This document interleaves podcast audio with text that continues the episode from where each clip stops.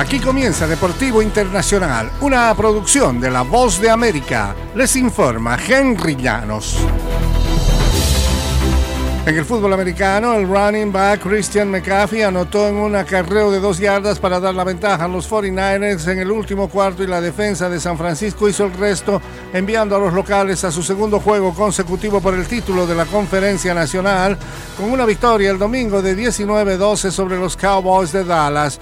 Los 49ers aprovecharon largas series de anotación consecutiva en la segunda mitad para desgastar a los Cowboys y apuntarse a su decimosegundo triunfo en fila. San Francisco avanzó para enfrentar a los Eagles en un choque por el título de la conferencia el próximo domingo en Filadelfia, luego de perder en esa ronda ante los Rams hace un año. Simplemente estamos emocionados de haber ganado, dijo el mariscal de campo novato de los 49ers, Brock Purdy.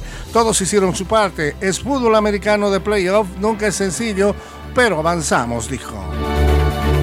En otras acciones, Joe Burrow lanzó dos eh, pases de anotación en la defensiva de Cincinnati y superaron al quarterback de Buffalo, Josh Allen, en un campo nevado y los Bengals avanzaron por segundo año seguido al juego de campeonato de la conferencia con una victoria de 27-10 sobre los Bills el domingo.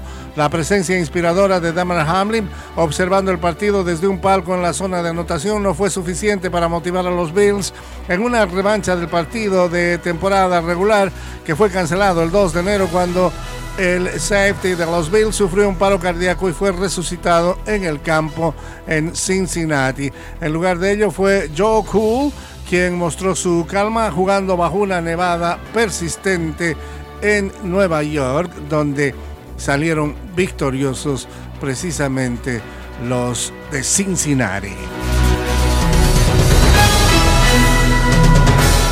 Y en eh, la próxima parada del impresionante debut del estadounidense Ben Shelton en el tenis internacional es en el Abierto de Australia y serán los cuartos de final. Shelton disputa su segundo torneo del Grand Slam y está en el primer viaje de su vida fuera de Estados Unidos.